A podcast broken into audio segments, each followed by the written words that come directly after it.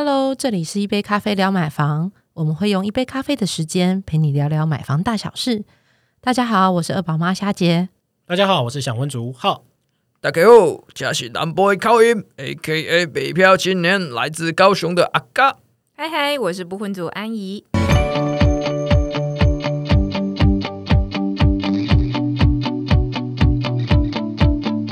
今天虾姐要认真抱怨一下，借由我一卡 podcast，我想说，我最近已经工作家庭两头烧了，没没想到我们家连管委会都令我烧脑。来来来来，火力供，火力供，弄火力供。哦，主要其实是因为我们遇到那个，我们我们家管委会是两年改选一次，嗯，好，那也因此，因为之前其实因为你知道两两头烧了，已经没有空无暇顾及大楼发生了什么事情。那后因为改选才知道说，哦，原来我们住户有分地主派跟住户派。然后也发现说，哦，原来我们大楼的管委会改选还有一个就是比较少见一个规定，它不只是住户投票高票要当选就算了，它等于是说，就比如说 A 跟 B 两个人要出来选好了，即使 A 高票了，但是呢，投给 A 的人他所加起来的那个票数里面的他原本的土地持分如果没有高于 B 得票数的土地持分，那还不算当选，没有这要两个都大于才算。对，所以因此，好钉钉哦。对，然后因为因为大这个是其实，在大楼当就是刚盖好之后，那个管理委就等于是那个委员会的一些规范，可以当时那时候来做定义。那现在我们也还在伤脑筋说，哎，那好像也没有什么法规去明确表示说什么时候可以把这些古早以前定下来的规则改掉。所以就因为还没有想到着落嘛，所以就因此还是沿用了这样的方式去票选。然后今天看到啊，已经流标三次了耶，所以。我们现在那个管委会有点像是空转的概念在那里，对，那那也还好啦，就是呃，虽然是空转，那但是不过，因为你看我们大楼其实还有一些什么警卫啦、清洁费用相关的收支，那我们前一届的财委也还蛮好的，他就觉得啊，虽然还新的一届还没选出来，他就继续做兼任这样子。对，然后当然也因此，因为等于是大家就开始那住户派啊，然后屋主派就开始你争我夺，那边大家都想要抢票数，有没有？所以最近很多人那边按门铃来说，哎。那来听听看我的说法，我就要听两遍说法，要收集一下住户的意见，这么激烈，搞得好像在选举一样，拜托拜托，真的。然后我就觉得每天还要听他们两个到底谁讲的有理，那事实是什么？因为总是要查证嘛，要不然他总会说，呃，就像有一派还张贴说，哎，那他之前帮大家省了多少钱？然后另一派就是新租屋派，可能是说，哎，像比如之前我们有一些墙壁就是瓷砖破裂被敲掉的，那个，哎，就有人擅自把那些瓷砖都敲掉了。然后后来是住户派这边是说，那个其实没有通过管委会的大家票选同意，但是屋主派的人就擅自找承包商把它敲掉。这样其实是，如果刚好有人在卖房子，那个其实有可能因此就被买家砍价，对，那其实会造成损失的，对啊。那这样的我房，如果我的我家门口，我因为我家门口也有几个瓷砖被敲掉了，那我也觉得我的权益受到损害啊，对。所以其实就因为这件事情，就是有点，我觉得人有人在的地方就是江湖，有江湖 问题就很复杂。人在江湖飘，哪有不挨刀？是不是？好险，现在刀还没射向我，只是有点被扫到。有 我我现在在问到啊，就是蛮多身边朋友买房子之后，大家加入那个住户的赖的群组啊，没有一个群组不吵架的，整天都在吵架，不然整天就在卖东西，然后 还有有谣言新闻吧之类的，还有还有各种早安。午安晚安图这样子，然后大家都对那个群主烦死，然后大家都觉得说天哪，这是很累。其实人跟人沟通是最最累、最耗时间的部分，嗯，是不是？所以我就是要鼓励大家，你看这么累嘛，我们就来买透天。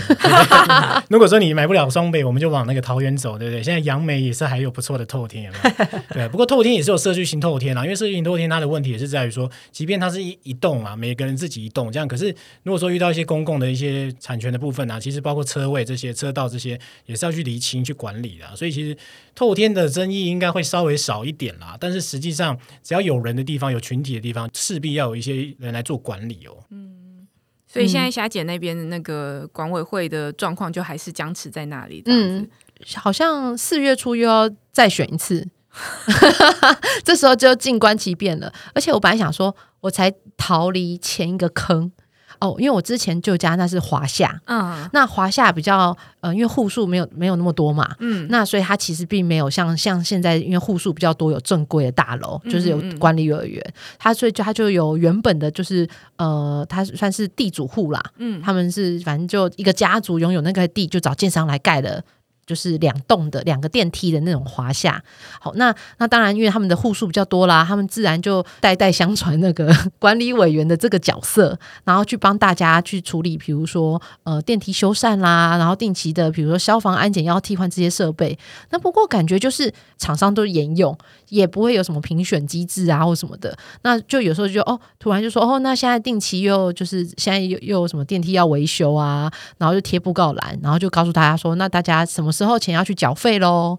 那所以其实到底整个的收支状况如何？到底是不是真的就是需要这么多的费用？所以其实都不知道。嗯，对。那而且一开始还遇到就是大家其实都有点。因为没有管理委员会可以申诉，所以当比如说遇到像比如我们之前二楼淹水问题，那其他楼层住户都不理他，那他封起来了，然后结果我下大雨，哦，我家三楼在淹水，哦因为水是从那个排水管那里冒出来因为他没有地方宣泄嘛。对，那我本来那时候也想说，哎，那是不是要找大家商量？因为没有管委会嘛，我不要不知道该找谁说啦，那就找找邻居说。那没想到原本邻居其实都就是也是跟原本对在二楼一样持冷漠的状态。嗯那直到就是呃，我也就围堵了，把它先堵起来，然后就一层一层的往上淹，大家才开始正视这个问题。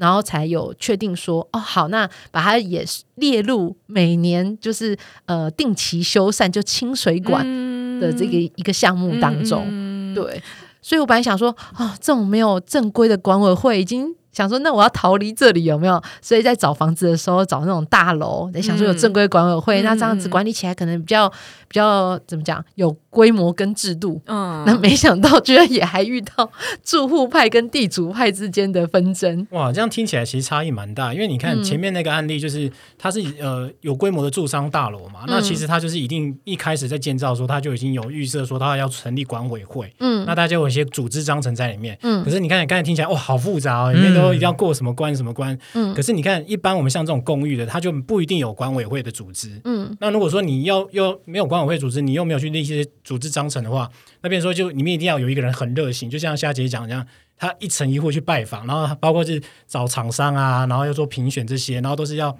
手把手的自己去执执行这样。我觉得那个差异真的蛮大的。哎，话说这样会不会是让那些住户在等夏姐你登高一呼，他们实际上在等你？对啊，哎你会想加入吗？我刚开头说我工作家庭两头烧了，所以就不想再加入管委会我我。再加入管委会，接下来我可能就要选那个邻你就会居长了。对，你就有三把火了。李明看四柱就成立有没有？哎、所以讲到这，我真的好奇，想问一下大家，如果今天大家也是就是买了一个社区这样子，就是去去，不要说像浩哥那个住大楼就没有管理啦。如果今天有机透会天透天，对对，讲错，对，透天就没有管。如果今天有机会，大家都买到大楼，然后这个管委会的运作这件事情，大家是会选择加入，还是会不管的呢？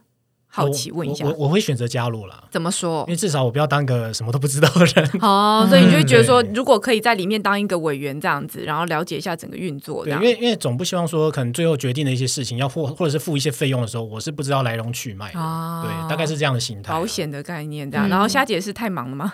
哦，太忙了。太忙了，所以直接放弃就对了。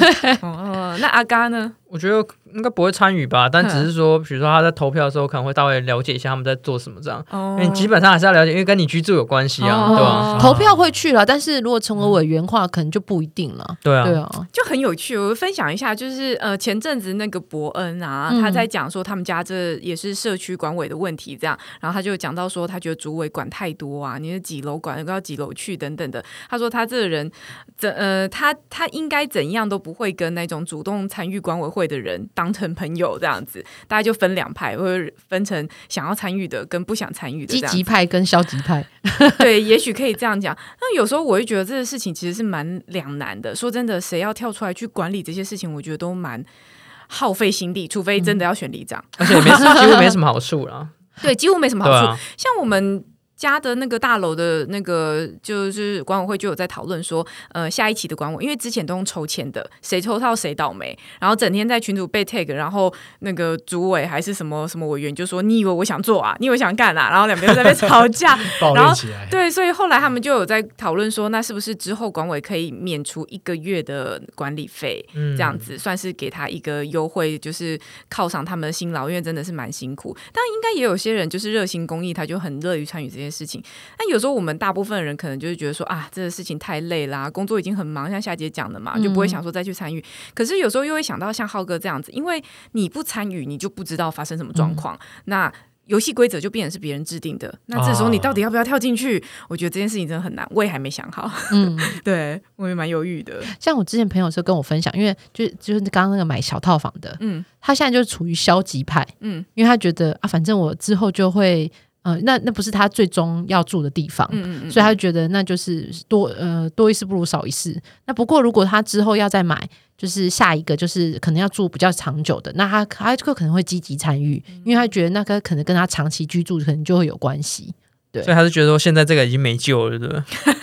就是病入膏肓，他说没救了。我不知道他们社区的状况是什么啦，不过他就等于是他，因为他就小套房嘛，对啊，所以然后他平常也不在家，就是比较比较少在家啦，对，所以他就觉得说啊，反正那至于大楼怎么样，那就随随性他这样子，对对对。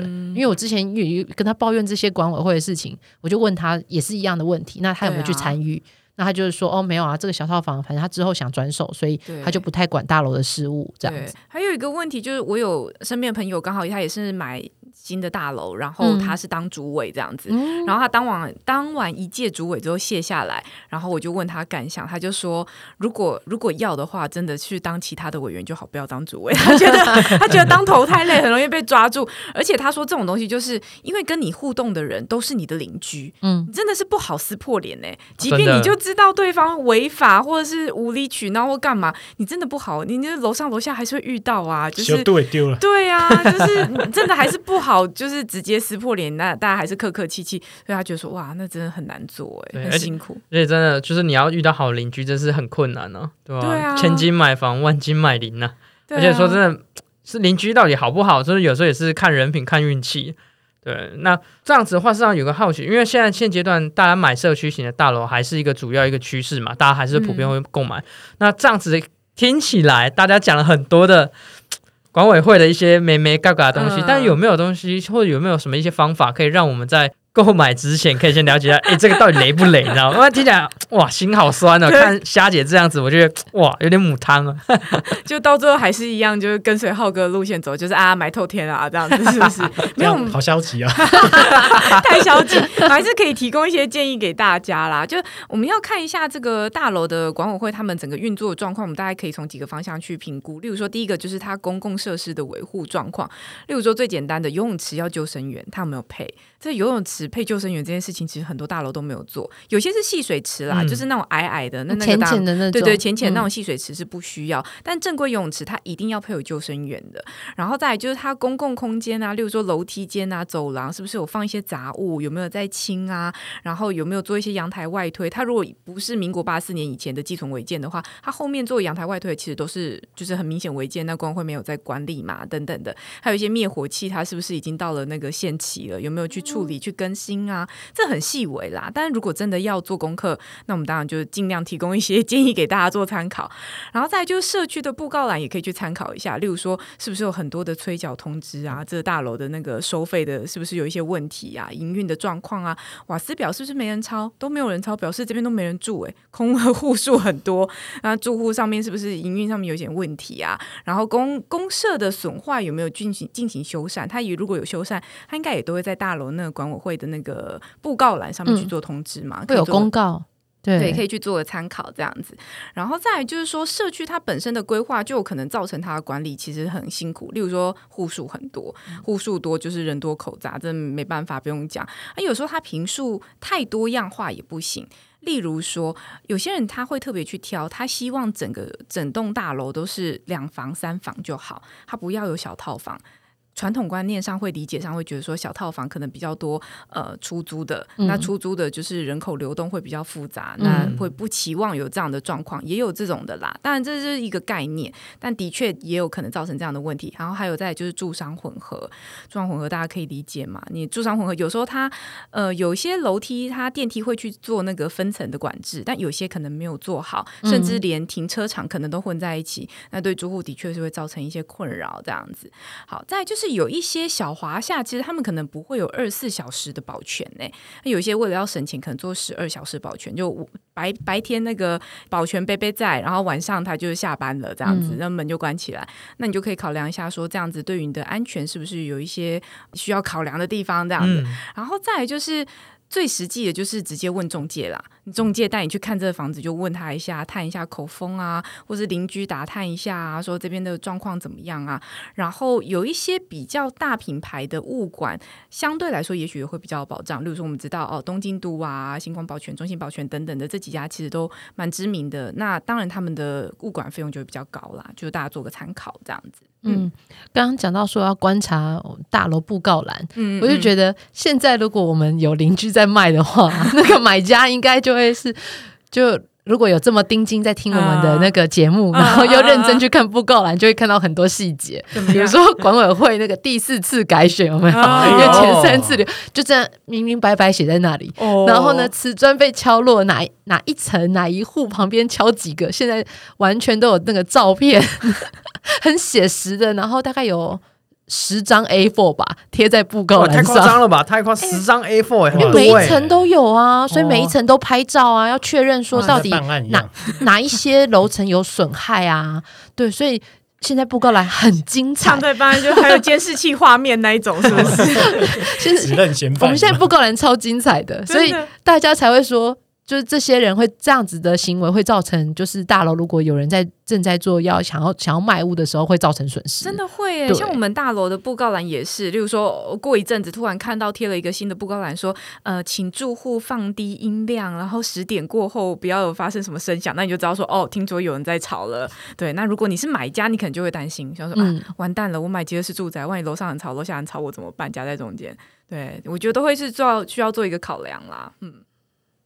所以大家以后那个买屋要记得 先看布告栏，要看的东西好多，从外要看到内，然后现在看布告栏还要看电梯里面张贴的事项。对啊，如果有一个好中介，应该就可以帮你辨别一下啦。直接问一下中介，中介应该比较清楚说这边管理的状况。对啊，因为毕竟中介也是从屋主这边问到一些资讯的嘛，所以其实问一下中介，也许会给你一些不同的一些新的额外资讯哦。对啊，不过我刚才这样听起来，我也是觉得好像虾姐那个那那栋那栋大楼也是有一些陷阱题，比如说你看哇，这个管管会好像在运作，有没有什么照片啊，什么调解内容，什么细节都是巨细迷，有没有？结果你就看，哎，怎么会这么的细呢？是不是它里面管委会的人非常的复杂，有他的一些盯紧的一些点？那这样是不是往后讨论上会复杂的多？对，这也是提供给大家一个参考哦。嗯。好，那今天其实就是从夏姐的那个烦恼，就是关于管委会的一些想法，然后延伸出来的。那提也是提醒大家，这样下次去看房子的时候呢，也可以着重在一个社区管委会这件事情上去看。那不管你是看呃吉尔斯大楼呢，还是看那个公寓呢，其实你都要去了解一下住户的生态以及它管理的状况哦。那希望这节可以帮助到你。那喜欢这节的话，分享给你的朋友。那别忘帮我们的五星推荐哦。呃，也可以上我们粉丝团，如果有问题的话，再留言给我们。谢谢大家，请帮我集气，让我赶快摆脱这些烦恼。那我们下次聊，拜拜，拜拜。